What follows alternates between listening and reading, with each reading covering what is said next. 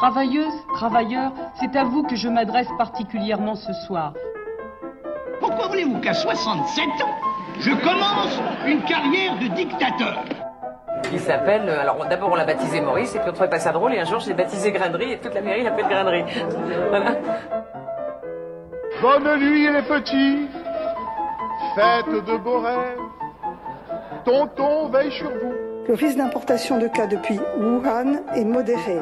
Il est maintenant pratiquement nul puisque euh, la ville, vous le savez, est isolée. J'assume pleinement la responsabilité de cet échec et j'en tire les conclusions en me retirant de la vie politique après. Je vous demande de vous arrêter. No, no, no. J'ai décidé de dissoudre l'Assemblée nationale. Bonsoir à tous et bienvenue dans cette nouvelle émission d'Escapade, Denis. de la rentrée 2021. Et oui, Bonjour Osgur, bonjour euh, Le Piton. quel, quel plaisir de vous retrouver. On vous retrouve dorénavant chaque semaine. Voilà. Mais pour l'instant, on a une émission nouvelle par mois. On remercie euh, la radio qui diffuse euh, nos autres podcasts qui sont toujours d'actualité. Tout à fait. Et on remercie vous aussi, on vous remercie aussi, chers auditeurs, puisque le sondage Médiamétrie a prouvé que vous êtes euh, environ 20 000 à écouter Radio Temps Rodez. Et Et on- merci de votre fidélité. ça fait plaisir. Alors aujourd'hui, nouvelle de la rentrée. aujourd'hui, on va faire un flashback euh, presque 100 ans en arrière. Ouais, voire même un peu plus, puisqu'on va parler d'une célèbre rue de Rodez, la rue Aristide Briand, mais qui vient de Monsieur Aristide Pierre Briand. Ah, elle vient pas de, de Rodez. Non, c'est l'inverse. D'accord. Et il est né le 28 mars 1862 dans un quartier populaire de Nantes. Donc, euh, C'est pas Rodez, non non, non, en Loire-Atlantique. Euh, ses grands-parents, ses parents, pardon, quoi, Pierre, Guillaume et Madeleine, étaient aubergistes, aubergistes nantais. Pour les deux ans d'Aristide, les parents déménagent au port de Saint-Nazaire et quittent Nantes pour ouvrir le Grand Café à Saint-Nazaire. Nous sommes en pleine Troisième République euh, naissante. Et Aristide fait ses classes au collège de Saint-Nazaire, puis au lycée général de Nantes. Élève brillant, il remporte des premiers prix en latin, en histoire, en anglais et même le concours général de grec. Il fait la totale, quoi. Ah, chapeau. Ah, euh, parfait, brillant. quoi. Ah oui. Brillant, Aristide, brillant. Ah, On va essayer de, de limiter euh, ce, jeu de mots. ce jeu de mots. Bon, on va faire notre mieux. Obtenant Ouais, le, On va en trouver d'autres. On va en trouver d'autres. on verra. Euh, obtenant le bachot haut la main, il revient vers Saint-Nazaire, se rapprochant de ses parents en s'inscrivant aux études de droit et devient clerc de notaire. Voilà, tranquillou. Ouais. Dans- Classique. oui. Dans son cercle d'amis, il se rapproche de Fernand Peloutier, figure euh, ou Pel- Pelloutier, parce qu'il y a Mm. deux L, Pelloutier, figure syndicale de l'anarcho-syndicalisme local. Aristide Briand, d'origine modeste, a des passions simples, c'est-à-dire la pêche, se voir avec les Bah, amis. Il y a la Loire, il y a la mer. Il y a ce qu'il faut. hein. Par- Parfait. Il y a aussi les amis, dont un de ses principaux est le filleul de Jules Verne, écrivain nantais aussi. C'est bon à savoir. Aristide a donc l'occasion de rencontrer à maintes reprises l'écrivain que l'on connaît tous. Qui était déjà sur la fin de carrière. En 1880, il était déjà plus, plus vers la fin que vers le début. Voilà, donc c'est un vieux papy qui devait raconter les belles choses à Aristide. De belles histoires. Il voue une passion pour l'eau, bizarrement, allant beaucoup à la pêche du coup, et même plus tard, il achète une petite embarcation, la Simonelle, qu'il sera, qui sera amarrée au port de Ouistreham. Un Ouistreham en Bretagne, puisque Aristide Briand a toujours aimé rappeler ses origines euh, bretonnes, fier de sa, sa culture euh, bretonne. Loin de nous de mettre en avant le débat, est-ce que Nantes est en Bretagne ou pas? Ben, Nantes est en Bretagne, évidemment. Voilà, c'est Mitterrand qui l'a euh, administrativement enlevé de la Bretagne, mais Enfin, moi, c'est je... pas la première connerie qu'a fait Mitterrand. On disgresse un tout petit peu, mais à chaque fois que je demande aux Bretons du Finistère si Nantes fait partie de la Bretagne, ils disent l'inverse. Oui, mais il y a le château des ducs de Bretagne qui est à Nantes, Ah, donc à partir de là, c'est pas parce que euh, la réforme administrative des régions de 81 l'a- l'a mis dans une autre région que Le débat bon, est sans fin, j'ai l'impression. C'est toujours la faute à Mitterrand, vous l'aurez compris. Et- Selon Denis. Mais là, nous sommes 100 ans avant l'élection de Mitterrand, puisque nous sommes en 1882. Aristide Briand a 20 ans. Et il est clerc d'un avoué nazérien. Il rencontre Anna Olivier, qui tient avec sa sœur un bureau de tabac.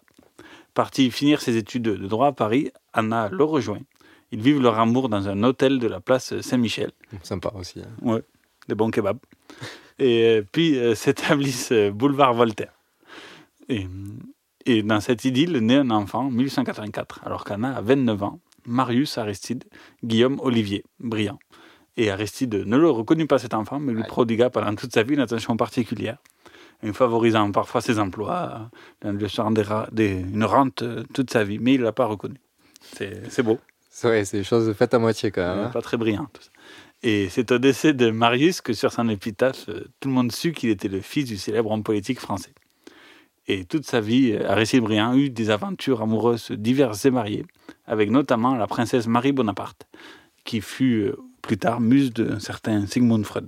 D'accord, on passait de Briand à Un- Freud. Un homme du monde. Dans les années 90, 1890, Aristide Briand n'est pas à proprement dit politisé. Il n'est pas membre d'une section politique de son, siècle. Cependant, il est proche de l'extrême gauche locale, fidèle partisan de la grève générale, et écrit même dans le journal parisien anticlérical La Lanterne de Monsieur de Rochefort. La lanterne qui était un des journaux euh, anti-Napoléon III qui fait, des titres comme La France compte 40 millions de sujets sans compter les sujets de mécontentement. des choses comme ça. Et qui était assez radical et assez, enfin, assez anticlérical. D'abord, il commence à écrire en 1889 dans le journal La démocratie de l'Ouest, euh, journal lancé il y a peu par un ancien typographe. Très important la typographie, hein, la qualité de l'écriture, euh, surtout à l'époque. journal, c'est mieux. Et copain d'Aristide Briand. Et son premier article date du 17 juin 1884. Et après avoir obtenu le diplôme d'avocat à Paris en 1886, c'est vraiment un bosseur. Il revient à Saint-Nazaire, décidément, il est bien là-bas. Ah ben, la pêche, la pêche. Et euh, très vite. Il a la pêche, il a même la super pêche. Dédicace à Juppé. On va arrêter les digressions, sinon on va faire une émission d'une heure et demie, je pense. Euh, très vite, il va franchir le Rubicon, Aristide Briand, par Alain Juppé, devenant chef de l'Ouest républicain, mouvance de la gauche locale.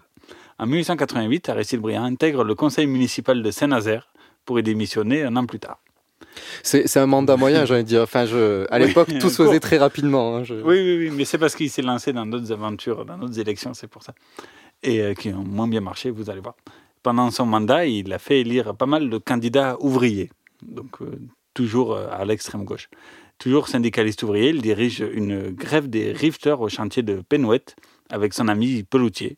Il rédige même un livret, de point ouvrier les guillemets, de la révolution par la grève générale. Voilà, c'est clair. hein. C'est- C'est clair, qui est plus publié depuis. Je l'ai cherché, il est plus publié. Et euh, en 1888, âgé de 26 ans, Aristide Briand est élu conseiller municipal. Et l'année suivante, il se présente aux élections législatives à Saint-Nazaire comme candidat radical révisionniste. C'est clair. C'est clair. Et en 1893, Briand monte à Paris, s'installer comme avocat. Est-ce que c'est à côté de- des kebabs de, de Saint-Michel? Je ne sais pas. Je sais pas. Rapidement, il prend les rênes du journal anticlérical La Lanterne, le fameux quotidien. Et aux élections de 1893, il se fait battre à la Villette. Idem en 1898 à Clichy, où ce serait son engagement pro-Dreyfus qui l'aurait plombé dans cette campagne. Et oui, on est en pleines affaire années euh, Dreyfus, où la France est déchirée en deux. Et dans toute cette époque et les meetings où Aristide euh, déploie une énergie folle et fait preuve d'une grande force de conviction, il est repéré par le fameux Jules Gued, éléphant du Parti socialiste de l'époque et classé à gauche du Parti socialiste, côté La révolutionnaire. fameuse SFIO. Alors c'est juste avant la SFIO. C'est justement la rencontre entre Jules Gued et Jaurès qui fera la, la SFIO, enfin la rencontre, le- on va dire le- la paix entre ces deux personnes. Et grâce à cet euh, appui, il est envoyé se présenter à Saint-Étienne. Rien à voir, mais bon, Voilà. euh, déjà ça- les parachutages euh, se font à l'époque. Non, mais à l'époque, comme on l'a vu pour l'émission sur Clémenceau, on peut, se, on peut se présenter dans plusieurs circonscriptions à la fois, en fait. Ah, Et, ok. et, euh, et c'est pour ça que Clémenceau s'est présenté à Paris et dans le Var, il avait été élu député du Var.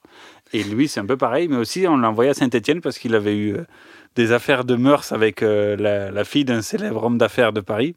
Ah. Du coup, c'était mieux qu'il traîne pas trop à Paris. D'accord, je savais pas ça. D'accord. En- plus- va- va à Saint-Etienne, la Haute-Loire. Oui, et en Voilà. plus, il a des chances d'être élu puisque là-bas, c'est quand même une région minière. Tout à fait. Donc euh, c'est cette année-là qu'il prend le poste de secrétaire général de la Fédération socialiste de France aussi, à noter. Et puis Saint-Etienne avec euh, la fameuse usine Manu France. Et euh, par ses engagements au sein de la, fédération, Aristide Briand se lie d'amitié avec un certain Jean Jaurès. Rappelons qu'à l'époque, la fédération socialiste est unique, inclut les socialistes réformateurs, les socialistes révolutionnaires, partisans de la grève générale, dont fait partie Aristide Briand. Il faut attendre 1920 pour que le parti fasse scission avec la création du Parti communiste français. Oui, et donc voilà, là, le fait que euh, révolutionnaire et euh, plus pacifiste, on va dire, soient ensemble, c'est c'est c'est justement parce qu'il y a eu la création de la SFI, section française de l'internationale ouvrière. Et en 1905, euh, Jean Jaurès fonde le journal L'Humanité et Aristide Briand en prend directement la direction. Chanson d'époque d'un homonyme ou presque, puisqu'on parlait d'Aristide Bruand. Allez, salaud Chanté par Aristide Bruand.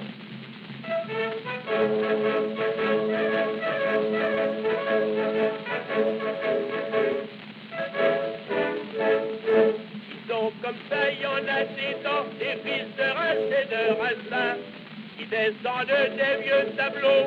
Oh les salauds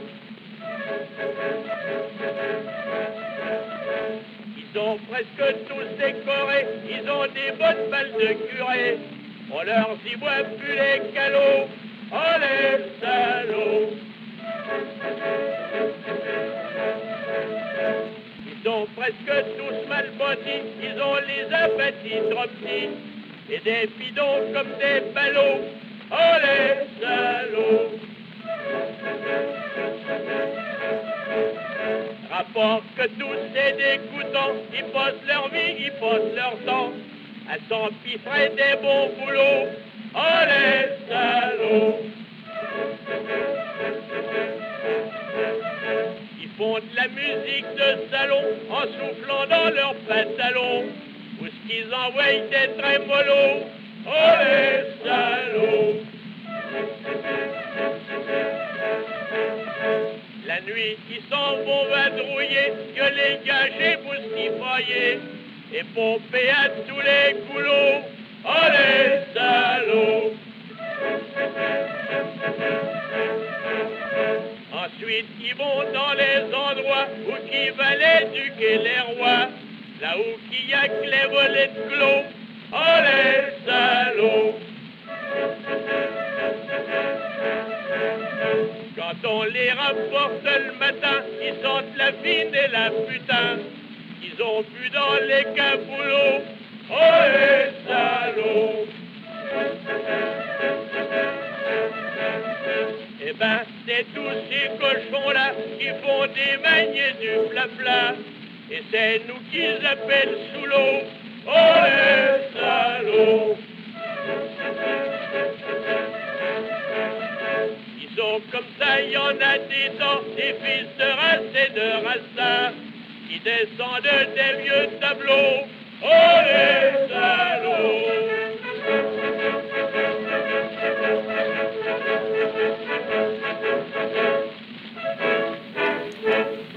Vous êtes bien sur euh, Radio Temps Rhodes. Il est euh, 18h13 à peu près sur le Python. Oui, et puis je pensais pour mes collègues de Radio Temps, à, à qui vont aller ces droits d'auteur Tout à fait. Bonne question. Ah, bon courage à la SACEM. Allez, on revient, on est en 1905 et Aristide Briand est, est tiré au sort comme tous les autres députés membres de la commission.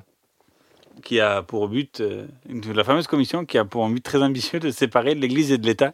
Le gros projet des, de la, du gouvernement radical euh, de l'époque. Ouais, oui. Euh, son talent d'orateur est petit à petit reconnu par tous. Et Clémenceau ne l'appréciera guère plus tard. Et il dira de lui, points ouvrir les guillemets, Je viens d'entendre un homme que je ne connais pas. Il sera avant peu le plus grand talent de cette chambre. Voilà, Voilà. euh, il y croit. Euh, Tout à fait, tout à fait, tout à fait. Non, et en fait, c'est qu'il il profite d'avoir d'être rapporteur de la commission de- du projet de loi sur la séparation du l'État pour, euh, au final, prendre une place très importante. Et, et donc, deux visions s'opposent pour les défenseurs de la séparation. Elles sont présentées par Christophe Belon, Bellon dans Concordance des temps de Jean-Noël Jeannet chez France Culture. Il y a deux conceptions qui s'opposent euh, à la politique laïque qui se met en place, celle euh, d'Émile Combes, qui, euh, à la suite de Valdec-Rousseau, sans d'ailleurs appliquer à la lettre ce que Valdec a fait, mais en renforçant le trait, eh bien, souhaite durcir le titre 3 de la loi 1901 qui concerne l'interdiction des congrégations religieuses en France, en tout cas euh, celles qui sont les plus élevées contre la, contre la République. Euh, Combe d'ailleurs, pour compléter cette loi, fera voter une loi en 1904, en juillet 1904, entraînant la suppression des de l'enseignement congréganiste. Tout ceci entraîne effectivement l'expulsion des congrégations, dans un délai donné certes, mais l'expulsion des congrégations. Et on va s'apercevoir que, avec les années, ces congrégations certaines mettront un peu de temps à partir, mais d'autres commenceront à revenir. Hein, c'est un peu le sens que la chanson donne à cela. Finalement, à quoi ça sert d'avoir interdit les congrégations puisque elles reviendront? Euh, à cette conception un peu euh, contraignante de la politique laïque, eh bien, s'oppose la tendance d'Aristide Briand qui, en quelque sorte, va asseoir pour un siècle le caractère libéral que nous connaissons à la laïcité d'aujourd'hui, cette fameuse laïcité à la française. La République assure la liberté de conscience. En gros, on a le droit de croire ou de ne pas croire. Mais dans le même temps, elle garantit le libre exercice du culte. C'est-à-dire que si l'État, ou si une église, un édifice du culte quelconque, est fermé, si le culte ne peut fonctionner, c'est l'État qui est responsable. Ainsi, cette euh, tendance libérale gagnera sur la première, Combe sera obligé de partir, on oublie souvent que Émile Combes démissionne en janvier 1905, bien avant et la discussion et le vote de la loi. C'est un ministère Rouvier qui gouverne à ce moment-là la France, même si Rouvier, le président n'a pas un grand rôle. Euh, les vrais acteurs, ce sont euh, brillants euh, à certains égards, mais aussi moindrement, mais, mais beaucoup Jean Jaurès, Clémenceau et d'autres. Et au-delà de ces deux visions de la laïcité, certains députés plus radicaux, comme celui du Var, le député Allard, vont aller jusqu'à demander la suppression de l'Église, enfin des églises, la confiscation des biens purs et durs. Voilà. Briand est un homme de modération, préférant compromis avec le centre et une partie de la droite. Il ne veut d'une guerre civile entre pratiquants et anticléricaux. Il met en avant le pragmatisme de son point de vue qui conduirait selon lui à une meilleure adhésion de tous. Oui, et puis en fait, le gouvernement qui, qui avait peur de se casser les dents sur, euh, sur ce projet de loi, en fait, a laissé ça aux députés qui se sont un peu d'un mode démerdez-vous. Et c'est pour ça qu'il y a eu tout un débat euh, riche, en fait. Parce que comme la République, on se faisait censurer le gouvernement pour un oui, pour un non, en Troisième République, du coup, ils ont laissé ça aux, députés et, à Aristide Briand, qui a engouffré dans la brèche pour être le maître d'orchestre un peu de, tout ça, mmh. chef d'orchestre. Et autre sujet donc, qui divise les deux, protagonistes de gauche, Allard souhaite l'interdiction de porter tout signe ou, ou habit ostentatoire de l'espace public puisque au moment, ça, quand pour, pour, retarder le projet de loi et tout ça, un peu comme encore aujourd'hui, ils, ils faisaient des, amendements, des amendements qui servent à rien. mais qu'il fallait voter tout ça. Donc, euh, et, et alors, bon, poste, un amendement pour interdire le port de la soutane, en fait. Et voilà. Ce à quoi euh, Briand répond avec ironie aux députés du Var. Tout le monde a le droit de porter une soutane, même les prêtres. et le débat est écarté par la commission. Ironiquement, il continue toujours aujourd'hui dans notre société, en particulier envers d'autres signes ostentatoires d'autres religions. Eh les débats avancent, la commission est prête à se présenter le projet de loi, extrait d'un documentaire euh, de la chaîne parlementaire où Aristide Briand est joué par Pierre Arditi et un député euh, curé de Bretagne est joué par euh, Claude Rich. Le 3 juillet 1905, après trois mois et demi de débat, les députés doivent se prononcer sur l'ensemble du texte. Aristide Briand, malgré la fatigue, s'apprête à livrer une dernière bataille. Le petit député de la Loire va-t-il gagner son pari? L'effacement du ministre des Cultes donne la vedette au rapporteur de la commission. Encore inconnu au début de l'année, Aristide Briand est maintenant une célébrité nationale. Cette loi qu'il a défendue seul est devenue sa loi. Il souhaite qu'elle soit votée à la plus large majorité dans l'hémicycle, mais il veut aussi qu'elle soit comprise et acceptée dans le pays. La France de 1905 ne peut prendre le risque de se déchirer sur la question religieuse le Kaiser Guillaume II a clairement fait connaître son ambition de contrôler le Maroc. C'est la crise de Tanger. Entre Paris et Berlin, le ton monte. La guerre franco-allemande menace d'éclater. Pour Aristide Briand, le succès personnel est acquis. Je donne la parole sur l'ensemble du texte à Monsieur Aristide Briand, rapporteur de la commission.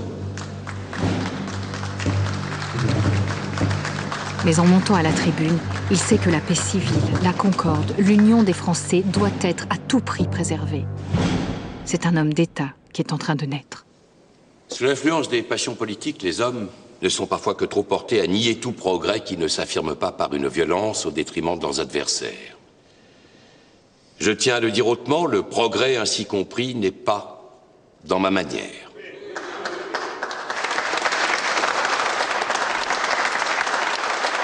Dans ce pays où des millions de catholiques pratiquent leur religion, les uns par conviction réelle, d'autres par habitude, par tradition de famille, il était impossible d'envisager une séparation qu'ils ne puissent accepter. On m'a fait grief de certaines concessions au centre et à la droite. Messieurs, si j'avais fait de cette réforme une question d'amour-propre personnel, comme on peut y être porté quand on s'exalte devant la grandeur de sa tâche, et qu'on se laisse entraîner au désir de la marquer exclusivement de son empreinte, si je n'avais eu que cette misérable préoccupation personnelle, c'était l'irrémédiable échec. J'ai compris autrement mon devoir. J'ai voulu réussir dans l'accomplissement de la tâche qui m'avait été confiée. Pour cela, sans perdre de vue un seul instant les principes essentiels de la réforme qui, tous, ont été respectés. Je n'ai pas reculé devant les concessions nécessaires. Si ceux de nos collègues qui ont combattu le principe de la séparation veulent bien porter sur notre œuvre un jugement selon leur conscience, ils seront bien forcés de reconnaître que nous avons fait pour le mieux. Maintenant, messieurs, permettez-moi de vous dire que la réalisation de cette réforme aura pour effet désirable d'affranchir ce pays d'une véritable hantise, sous l'influence de laquelle il n'a que trop négligé tant d'autres questions importantes, d'ordre économique ou social.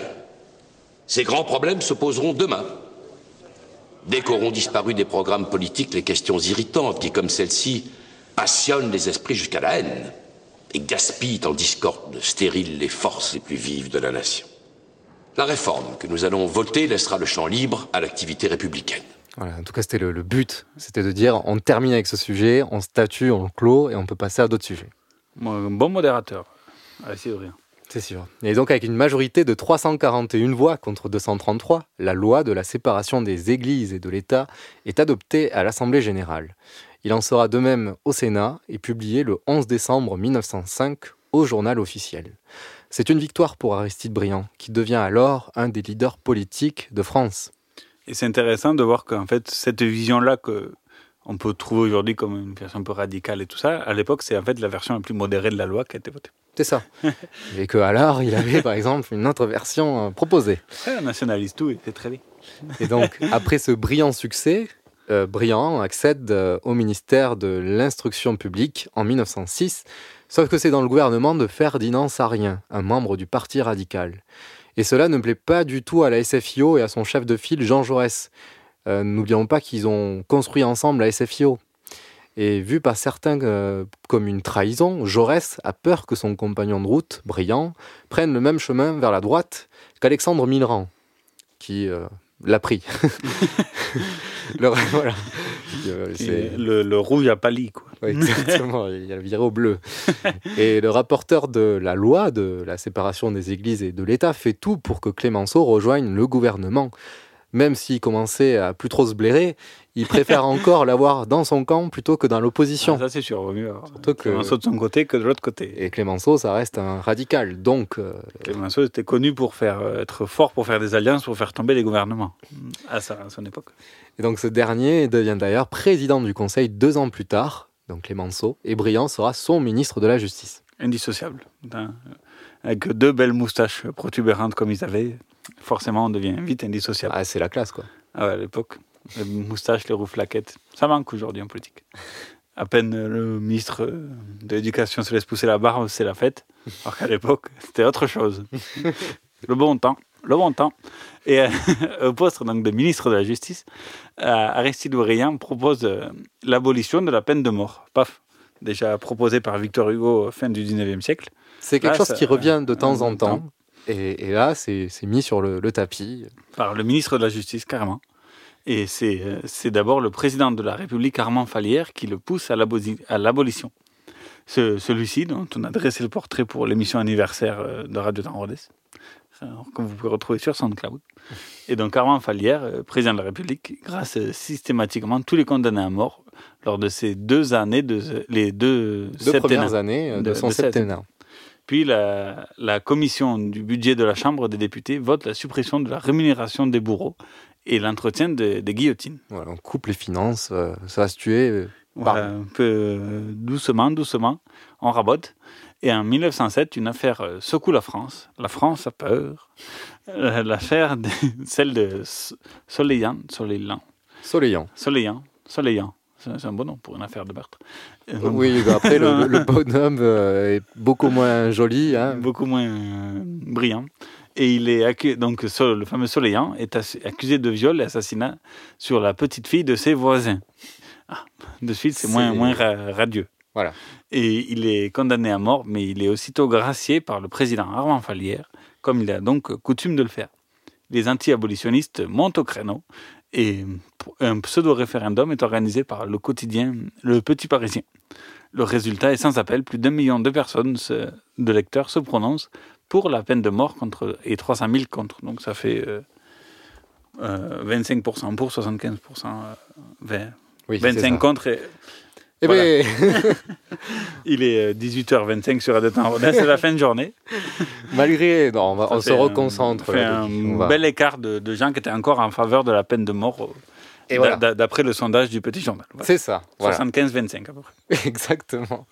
Malgré une opinion donc très en faveur pour le maintien de la peine de mort, le nouveau garde des Sceaux, qui est Aristide Briand, soumet aux députés le 3 juillet le projet de loi pour l'abolition, puisqu'il a l'exécutif qui va dans son sens, en fait. C'est normal, quoi. Il doit pousser, c'est- ça fait partie de son rôle.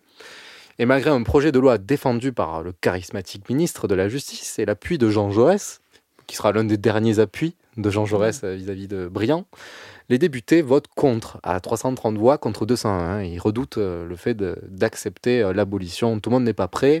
Oui. Et ils ont peur de la réaction des gens derrière aussi. hein. Bah, déjà, quand, quand on a vu euh, le scandale créé par la séparation de. le scandale des inventaires créé par la loi de séparation de l'Église et de l'État, qui était un an plus tôt, on est encore en train de sortir de ce scandale des inventaires des églises, donc euh, peut-être que le gouvernement ne veut pas non plus euh, Créer euh, encore une, quoi. notre crise nationale.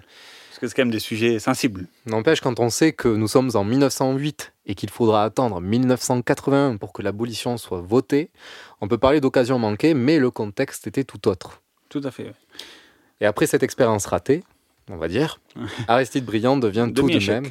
Ouais, Demi-échec. Il y a quand même 200 voix pour, donc c'est pas non plus, euh, c'est pas non plus euh, super euh, déséquilibré. C'est pas un camouflé et on voit qu'il y a débat en tout cas. Enfin, il y a, il y a, une, il y a une volonté. Il y a une De- volonté de qui se dégage, qui prend du temps, mais une volonté de- d'arriver à cette euh, abolition. Et donc après cette expérience ratée, Aristide Briand devient tout de même président du Conseil et ministre de l'Intérieur l'année suivante, puisque, chose que moi-même j'avais oublié, quand on est en Troisième République, on, est, on peut être président du Conseil et à la fois ministre de- d'un d'un des portefeuilles. Quoi. Tout à fait. Puis c'est pas un petit ministère. En général, c'est soit la justice, soit l'intérieur, et souvent le ministère des Affaires étrangères. Quelque chose de régalien. Quoi. Tout à fait. Et à ce poste, il perd ministre de la Jeunesse et des Sports, ou de la ville, par exemple. Pensez pour eux. À ce poste, il perd définitivement ses liens avec la gauche, qu'elle soit révolutionnaire ou non, même pas. Il se positionne contre le droit de grève des fonctionnaires lors d'une grève des chemins de fer de l'Ouest, par exemple, entreprise tout juste nationalisée. Et il va dire que cette entreprise n'est qu'une entreprise criminelle de violence, de désordre et de sabotage. Voilà. hein. Et fini le temps où il défendait les, les grévistes du port de Saint-Nazaire. Voilà. En tant qu'avocat. Parce que Jaurès, quand il avait peur que Briand prenne le chemin de Milran, et, ben- et voilà, on y est en plein dedans. il menace même les grévistes de l'usage de la force, chose qu'il ne fera pas, et même il s'en gargarisera à l'Assemblée nationale en montrant de ses mains au banc de la, de, de- de- de la gauche en disant Regardez, je n'ai pas les mains baignées de sang. Oui, pas comme Clémenceau, par exemple. Exemple. Qui, dans le même contexte, a aussi écrasé les révoltes des, des vignerons. Malgré tout, le chef de file de la SFIO, Jaurès, est terriblement déçu par l'attitude de son ancien allié et déclare que Briand souille et décompose successivement tous les partis. En gros, il met le bordel avec ses sujets polémiques sur euh, tous les partis déjà en place et les coalitions si fragiles pour la formation de mon gouvernement. Et, mais ce serait un peu sa, son, son leitmotiv à toute sa carrière politique de prendre des sujets euh, à vocation universelle, on va dire. euh, Des sujets beaucoup plus larges que la petite politique euh, quotidienne. Mm. Et le 31 juillet 1914, le pacifique Jean Jaurès, qui a fait tout son possible pour éviter le déclenchement d'une nouvelle guerre contre les voisins allemands, est, est assassiné. Après une journée intense de travail, une fois le dîner terminé, il est assassiné par Raoul Villain, étudiant nationaliste. Et après une escalade de, menaces et de tensions qui a duré tout l'été, le 3 août, en pleine, euh, vendange, en pleine euh, récolte, le- l'Allemagne déclare la guerre à la France. Dans un gouvernement d'union nationale, Aristide Briand devient alors ministre de la Justice, reprend son poste, passe Beauvau, puis, euh, puis en 1915, il devient président du Conseil et ministre des Affaires étrangères. Le voilà donc au premier plan des hostilités en plein conflit mondial. On parlait tout à l'heure de poste régalien. Alors là, Ah. pendant la guerre, il a à la fois le représentant des ministres, mais également le, celui de, de la voix de la France à et voilà. Et- Donc, euh, bien placé euh, sur le front de guerre euh, dans le sens figuré, et on va le voir aussi dans le sens propre. que le, et le gouvernement, devant les Allemands qui arrivaient presque à Paris, le gouvernement a fui à Bordeaux aussi. Et donc Il est peut-être passé par Saint-Nazaire, euh, voir les ouvriers du port qu'il avait défendu. pour Voilà. se rappeler qu'en fait, il était de gauche. Lors de ses premières années de conflit à la tête du Conseil, il démontre son efficacité lors de la terrible bataille de Verdun, malgré les conflits internes à la tête des armées et du gouvernement. Bon, voilà, la bataille est cruciale pour le pays, bien sûr, mais en premier lieu pour le gouvernement qui tomberait immédiatement en cas de défaite. Tout à fait. Nous rappelons qu'il y a quand mais même. après, nous sommes quand même dans une période où le gouvernement a voté l'union sacrée, voilà. où tous les partis euh, de, démocratiques, on va dire, ont, ont rejoint plus ou moins le gouvernement, et que les élections étaient suspendues le temps du conflit. Voilà, en fait, il y aurait eu un changement de tête. Voilà. Donc euh, voilà, ils font gaffe de bien faire. exceptionnelles, on suspend la démocratie. Mais cette fois, il se heurte, euh, devant l'exécutif, se heurte au général Joffre, qui Ah. souhaite maîtriser de A à Z cette bataille. Et pourquoi pas, in fine, diriger le pays avec Ah bah l'appui oui. d'un certain Clémenceau, qui a été un peu écarté euh, du pouvoir de l'exécutif. Oui. euh, voilà. Un peu fâché. Voilà. Et- moustache qui frise. Et donc, genre, le président de la République, Raymond Poincaré, euh, qui n'a un rôle surtout que symbolique, Tout à fait. mais, Couper les rubans des cérémonies. mais quand même actif lors de la, la guerre, est dissuadé par Joffre, par exemple, de se rendre à Verdun. Euh, mais il n'y arrivera pas et Poincaré ira quand même sur le front de- des batailles. Et Aristide Briand souhaite ne pas perdre le contrôle de la guerre. Ça, ça doit passer par un contrôle de la représentation nationale et non de l'état-major. C'est celui qui va, en quelque sorte, réformer aussi, on l'oublie parfois, la décision politique pendant la guerre, en faisant revenir le Parlement dans le mécanisme de décision politique, évitant que, finalement, le gouvernement se trouve face à l'état-major et seul en face à face avec lui. Euh, le Parlement revient dans la délibération, Briand accepte la mise en place des comités secrets qui permettent aux parlementaires, en comité secret, eh de poser des questions vraiment au gouvernement, notamment au ministre de la Guerre sans risque pour la publicité des débats. C'est Briand également qui va renforcer le contrôle parlementaire aux armées et qui va permettre aux parlementaires, s'ils le souhaitent, de se rendre dans les lignes de front pour savoir un peu ce qui s'y passe. Les petits comités secrets. et euh, Aristide Briand souhaite reprendre le contrôle du pouvoir face au, au maréchal Joffre et nomme le général Gallieni ministre de la guerre. Le- ce dernier s'oppose farouchement à son général, mais n'y arrive pas. Il, il est- il perd la guerre contre le général Joffre. Et affaibli par un cancer de la prostate, qu'il emporte quelques mois plus tard, le ministre Gallieni remet sa démission. Il dit à Briand Moi, du moins, j'ai essayé d'être ministre de la guerre. Ce à quoi euh, ce dernier ré- répond très cyniquement, de pas ouvrir les guillemets. Veni, vidi, vessi. voilà.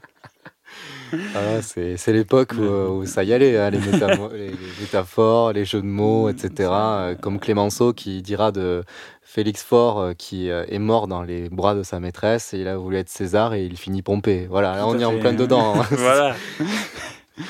Ça, ça, les- ça vole bas. ça vole bas euh, au ministère. Veni, veni, vici. Hop. Et malgré une, la bataille remportée dans la douleur à Verdun, c'est le lourd bilan de- du nombre de morts, près de 750 000 euh, sur la bataille qui a duré 8 mois. Et ce qui est intéressant, c'est que les, le- les Allemands considèrent aussi que c'est une, bataille, une victoire allemande. En fait. Donc on- ça, prouve que cette bataille a servi à pas grand-chose. Et euh, Briand propose alors au général Joffre euh, de, le poste de maréchal, qu'il accepte, évidemment. Le bâton de maréchal. Oui, mais... Mais, mais, mais il n'a pas vu venir le piège, pensant qu'il allait avoir le commandement suprême chargé de coordonner les positions du gouvernement et de l'armée depuis la capitale. Il se retrouve dans un petit bureau vide de l'école militaire dont il va lui-même payer les chauffages. oui, voilà. C'est quelqu'un d'exemplaire, mais malgré lui. voilà, exactement. En fait, c'est une vraie mise au placard qui permet à Aristide Briand de mettre euh, hors jeu le maréchal Joffre. Et le président du Conseil et le président de la République ont habilement réussi euh, leur coup. C'est bien fait. Ah ouais, c'est propre. Franchement, c'est c'est propre.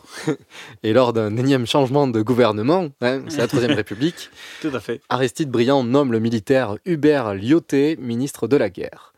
Avec euh, le général euh, Nivelle qui a succédé à Joffre, ces derniers souhaitent une large opération offensive pour, euh, pour reprendre la main, grosso modo, le printemps 1917 et euh, gagner définitivement l'ascendance contre les Allemands. Ouais, puis il y a les États-Unis qui sont en train d'arriver, les chars Renault sont au point.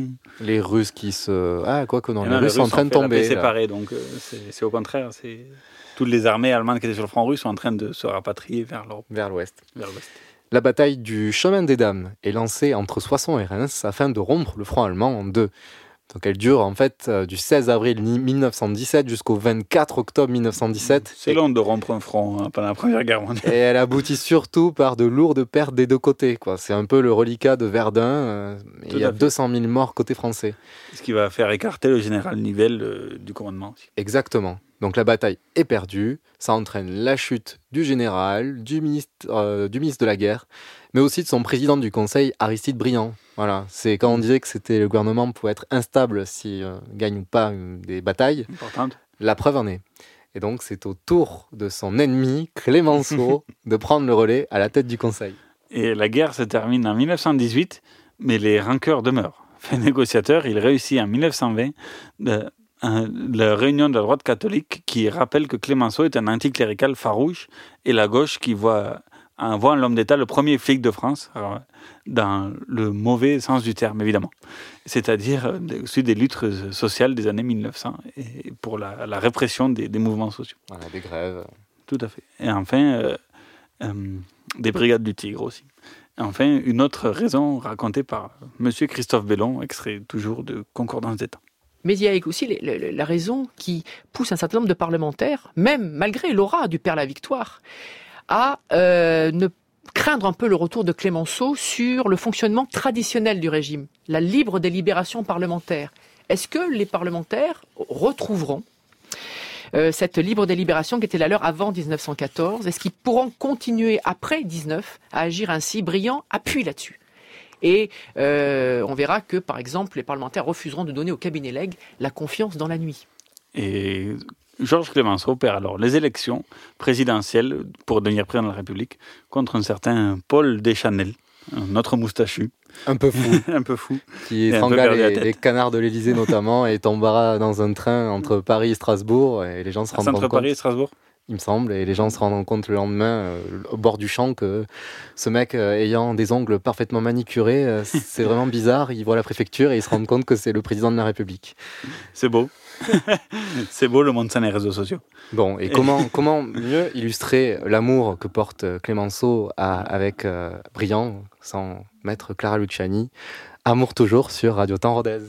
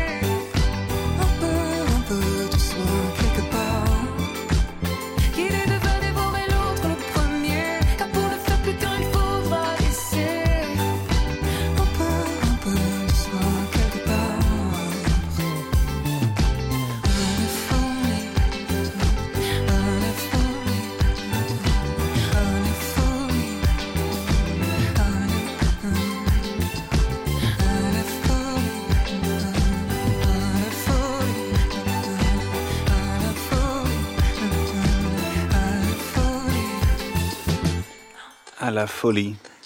Mais pas du tout. Entre Clémenceau et Briand, c'est pas du tout. Mais, mais c'est fini, la guerre. La guerre est finie. Plus de folie. Plus du tout. Et euh, la Troisième République reprend son rythme habituel sans Georges Clémenceau. Euh, Le, donc, voilà, euh, c'est voilà. logique, ça reprend son rythme, habituel, parce qu'il n'y a pas Clémenceau. Mais il y a aussi quand même des chutes du gouvernement, un peu toujours les mêmes personnages, moins Clémenceau, mais en même temps il était déjà vieux. Et euh, Aristide Briand donc, fait partie de, de ce panorama et de cette rotation gouvernementale, puisqu'il devient président du Conseil du 16 janvier 1921 au 12 janvier 1922, un an, c'est pas mal. Puis du 28 novembre 1925 au 17 juillet 1926, donc 8 mois. Et enfin du 29 juillet 1929 au 22 octobre 1929. Là, 4 mois, ça, ça diminue. Plus il devient vieux, moins on le veut longtemps. Et euh, finalement, Aristide Briand était 25 fois ministre et 11 fois président du Conseil. Record bravo. inégalé sous la Troisième République. Bravo. Bravo. Donc on, se plaint qu'aujourd'hui les têtes changent pas trop, mais à l'époque c'était pire. on oublie souvent ça. En fait. Cependant, en tant que 25 meuble, fois ministre, 25 fois ministre. bah, c'est une beaucoup. belle ouais. retraite. C'est devenu un meuble de la Troisième République radicale depuis 1905. Briand va demeurer ministre des Affaires étrangères de 1925 à 1932. Alors là, c'est là, c'est long pour le coup. Ouais, c'est le Le Drian de l'époque. oui, c'est vrai. À la fin de son mandat, il chaperonne un certain Pierre Laval à ses idéaux pour fortifier son héritage et constituer et continuer à imposer ses idées pacifiques. Laval qui a un petit peu dérivé un petit peu plus tard dans sa carrière. C'est des choses qui arrivent, hein. apparemment, ça dérive souvent vers la droite. Partisan créateur de la Société des Nations, qui est l'ancêtre de l'ONU actuelle, Aristide Briand va œuvrer à donner un rôle prépondérant à cette organisation supranationale pour régler les conflits internationaux. Malgré le départ des États-Unis de cette organisation dès le départ, ça c'est un peu dommage, c'est quand même euh, la grosse puissance émergente euh, de l'époque, la France euh, d'Aristide Briand va œuvrer à ce que la SDN puisse convenir à tout le monde. La France pousse à l'intégration de l'URSS, de l'URSS, dans la SDN par exemple, URSS non reconnue encore par toutes les puissances occidentales. Tout à fait.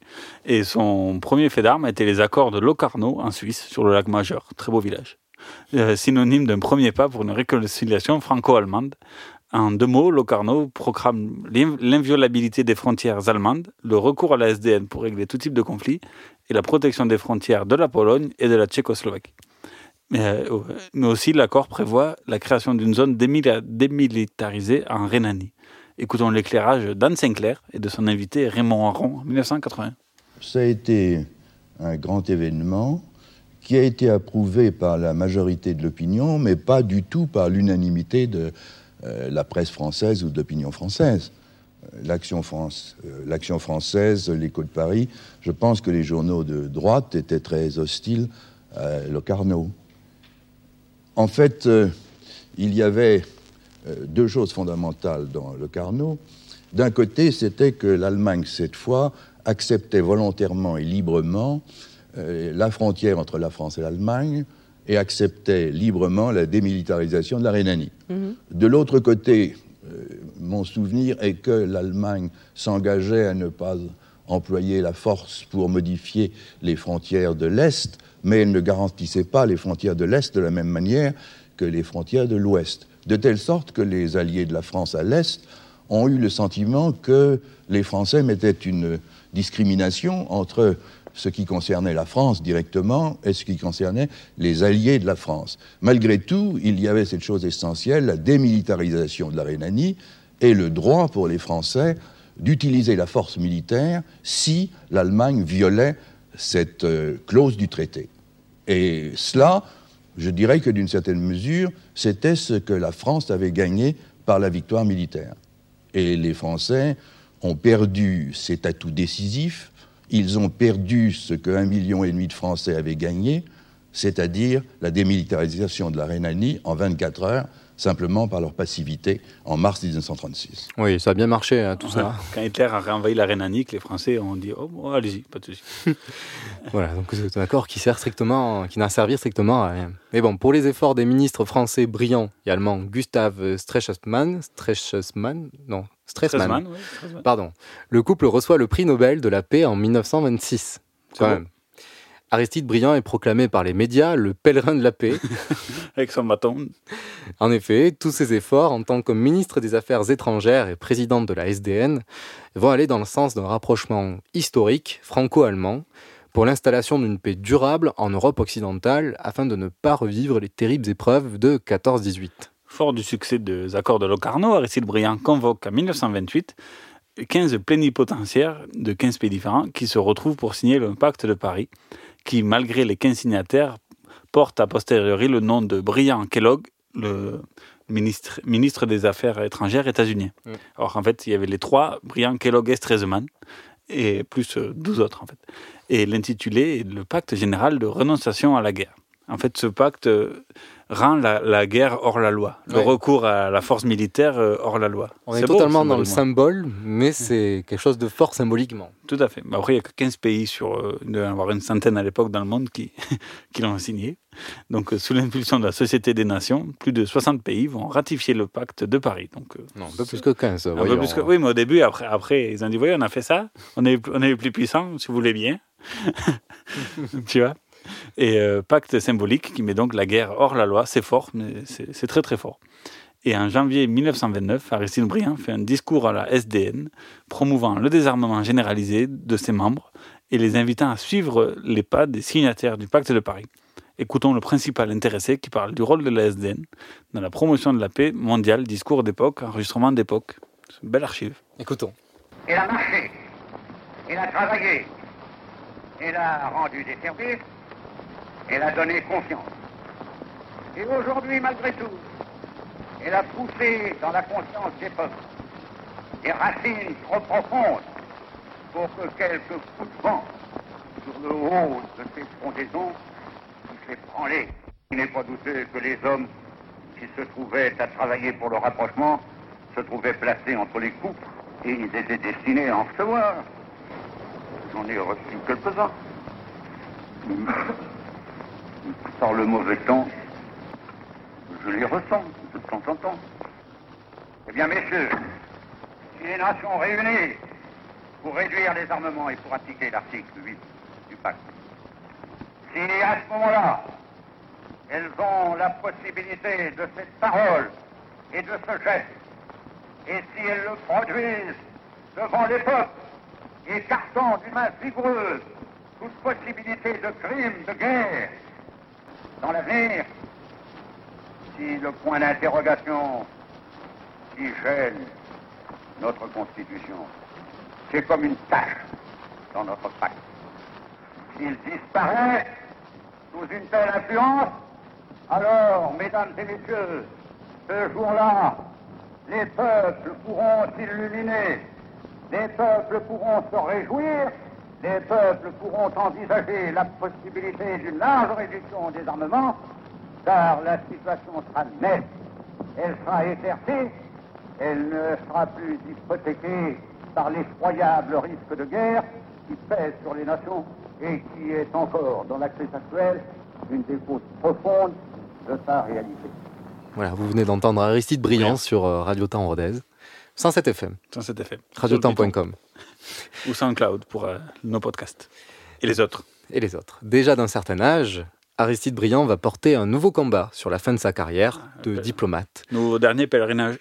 Oui, Avec celui, de pèlerin. celui de la création, alors écoutez bien, des États-Unis d'Europe. Voilà. En avance sur son temps, hein, puisqu'on sait comment on en est arrivé aujourd'hui à l'Union européenne, il est convaincu que si l'Europe arrive à s'unifier au-delà des nationalismes, plus jamais la guerre ne pourrait atteindre le continent. Et quand je disais qu'on est à l'Union européenne, on n'en est pas encore du tout aux États-Unis d'Europe. Oui, tout à fait. Et en Et septembre, on prend euh, une vieille idée de Victor Hugo, aussi un peu comme l'abolition de la peine de mort. Il essaye de traduire en acte les, les vœux de Victor, du vieux Victor Hugo. Oui, oui, puis c'est toujours une idée un peu historique, euh, que ce soit un pays qui domine toute l'Europe ou une confédération européenne, il y a toujours cette idée d'homogénéisation de l'Europe depuis, euh, depuis l'Antiquité romaine. Quoi. Et en septembre 1929, toujours en étroite collaboration avec son homologue Gustave Stresemann, j'ai du mal. Stresemann. Stresemann, la SDN Stresemann. lui donne la SDN donne le mandat pour préparer un mémorandum sur l'organisation d'un régime d'union fédérale européenne.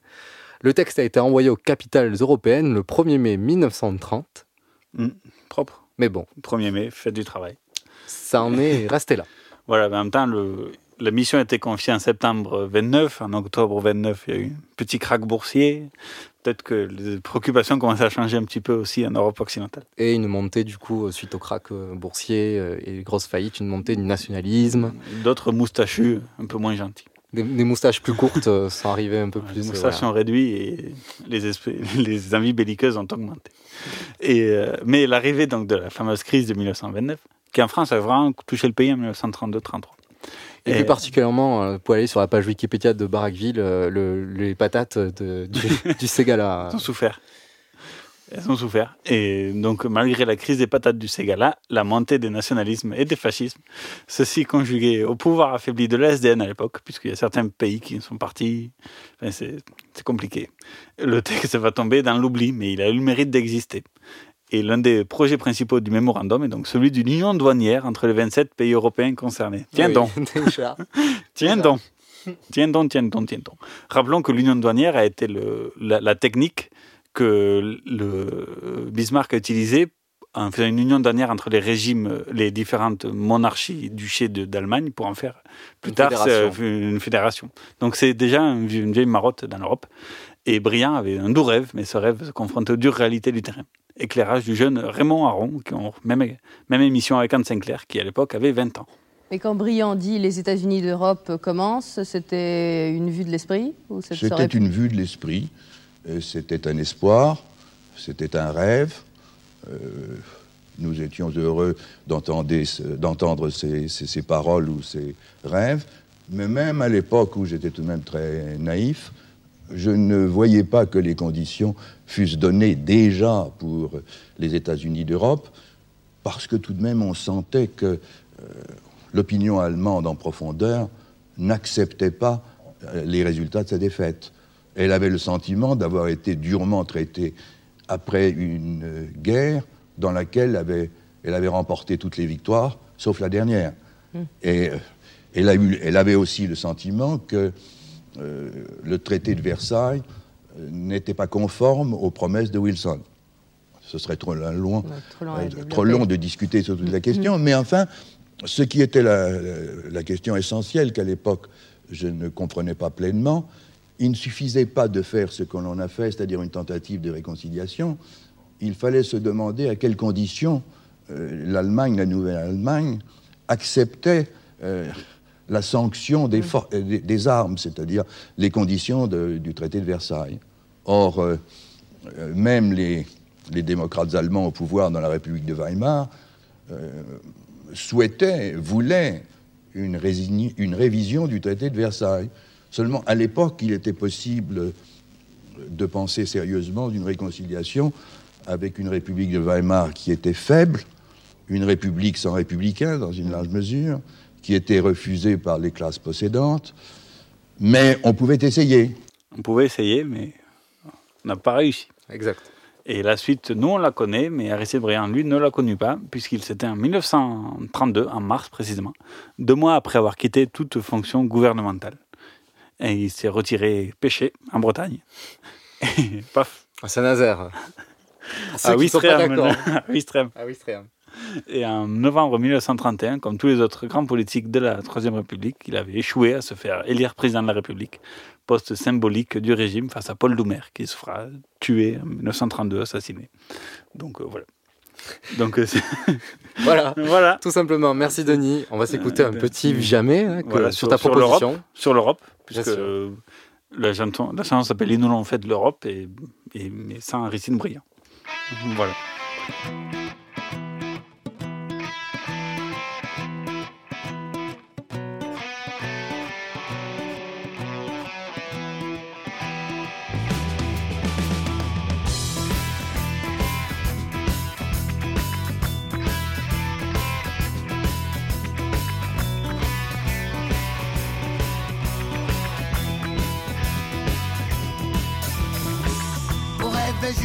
S'unir, nos langues mélangées, regarder le même avenir et ne plus se quitter, échanger chacun nos richesses et tout mettre en commun, pour qu'alors nos guerres cessent, enfin n'être plus qu'un, enfin n'être plus qu'un.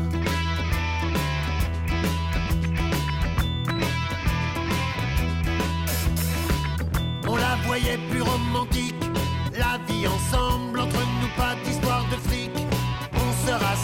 On était jeunes, elle était belle. Comme une histoire, on bâtissait la citadelle de nos espoirs. De nos espoirs.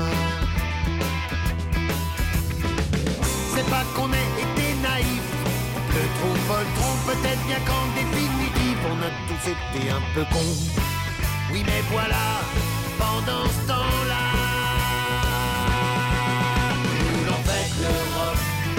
l'Europe des Maastrichters, ils nous l'ont fait l'Europe, des Lisbonnes menteurs, ils nous l'ont fait l'Europe, ils nous l'ont fait. À la pénale, on a dit non, on l'a hurlé dans les rues et les réunions, on l'a chanté, ils ont fait fi de nos chansons. Et de nos rêves, qu'elle se gabe de pognon. Et qu'elle en crève, et qu'elle en crève.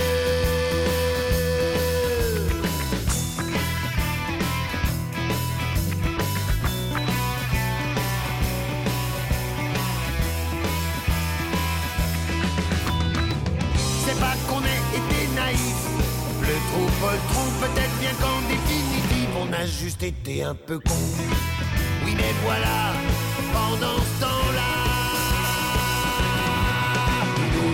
l'Europe, l'Europe des Maastrichters, ils nous l'ont fait l'Europe, des Lisbonnes menteurs, ils nous l'ont fait l'Europe, ils nous l'ont fait, ils nous l'ont fait l'Europe, l'Europe des Maastrichters, ils nous l'ont fait l'Europe, des Lisbonnes menteurs, ils nous l'ont fait l'Europe. Ils nous l'ont fait.